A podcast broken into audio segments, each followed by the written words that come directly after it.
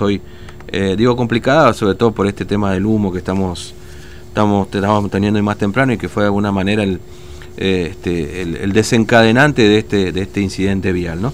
Bueno, 16 grados tenemos de temperatura. El pronóstico o el servicio meteorológico justamente dice eh, en su pronóstico despejado con humo. la humedad del 69% y el viento del noroeste a, 3 kilómetros. Bueno, em, hemos hablado mucho este, y escuchado muchos testimonios de, varados. Eh, le decimos varados y lo denominamos así un montón de gente que está no solamente en Puerto de Vaperón intentando ingresar a la provincia, este, esperando que le den alguna respuesta de su permiso, sino también a mucha gente que está distribuida en muchas partes de la Argentina, formoseño por supuesto.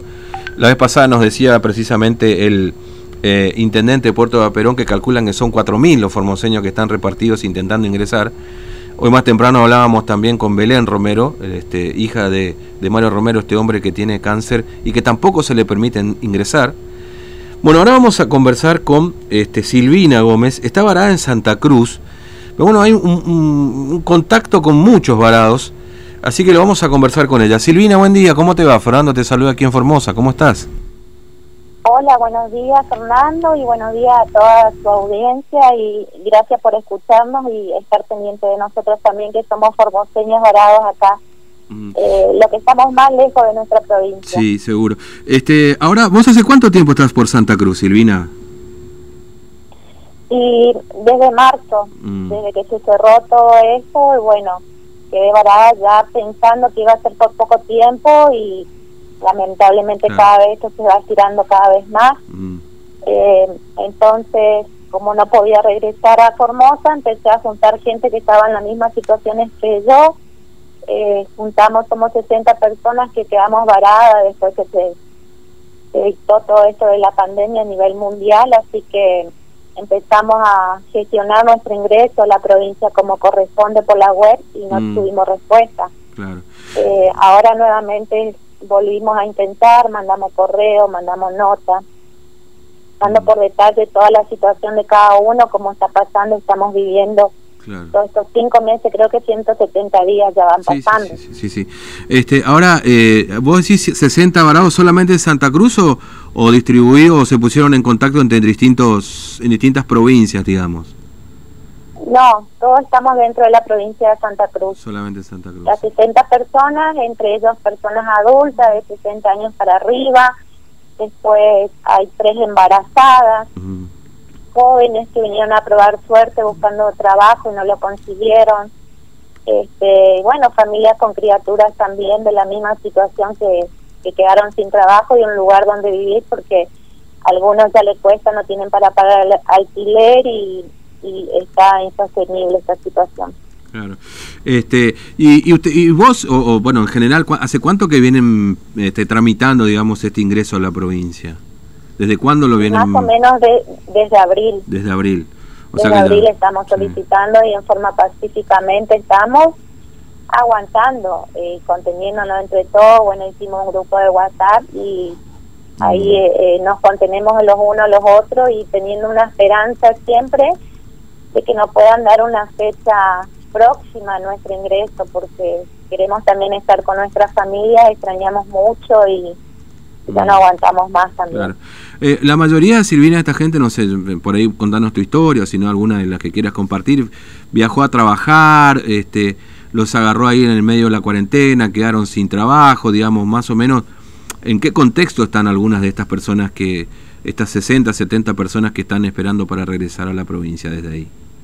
Las personas adultas mayores, generalmente la mayoría vinieron a visitar a sus hijos porque acá mm. hay muchos formoseños, muchas personas del norte que vienen a buscar trabajo en la minería, en las petroleras. Eh, la mayoría, por eso le digo, de las personas adultas vinieron a visitar a algún familiar y bueno, que también quedaron acá varadas los jóvenes generalmente vinieron a buscar trabajo y buscando un, mejor futuro no para ellos. Y bien se gana buena buen dinero en estos lugares y, bueno mm.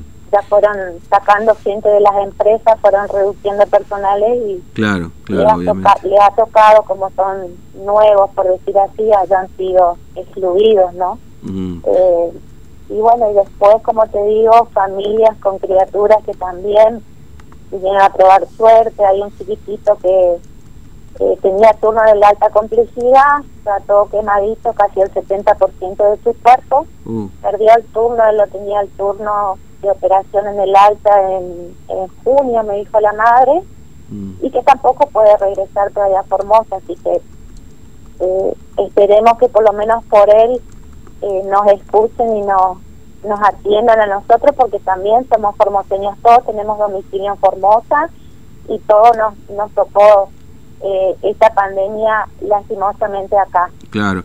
Y ahora, digamos, están alquilando lugares, vos decías que hay gente que ha se quedado sin laburo también, están colaborando con el lugar, no sé, con alimentos, digamos. Por supuesto que debe haber entre toda esta, esta cantidad de personas, debe haber historias distintas, digamos, ¿no? Pero eh, seguramente una historia más grave que otra, obviamente, ¿no? Sí, totalmente. Y bueno, la, la provincia de Santa Cruz te ayuda, pero con mercaderías nada más. Mm. Yo también tuve la oportunidad de mandar un correo al gobierno de acá, de Santa Cruz, para que acceda también entre provincia y provincia para que agilice nuestra nuestro traslado, que sea más accesible, no es más comprensible humana, humanitariamente.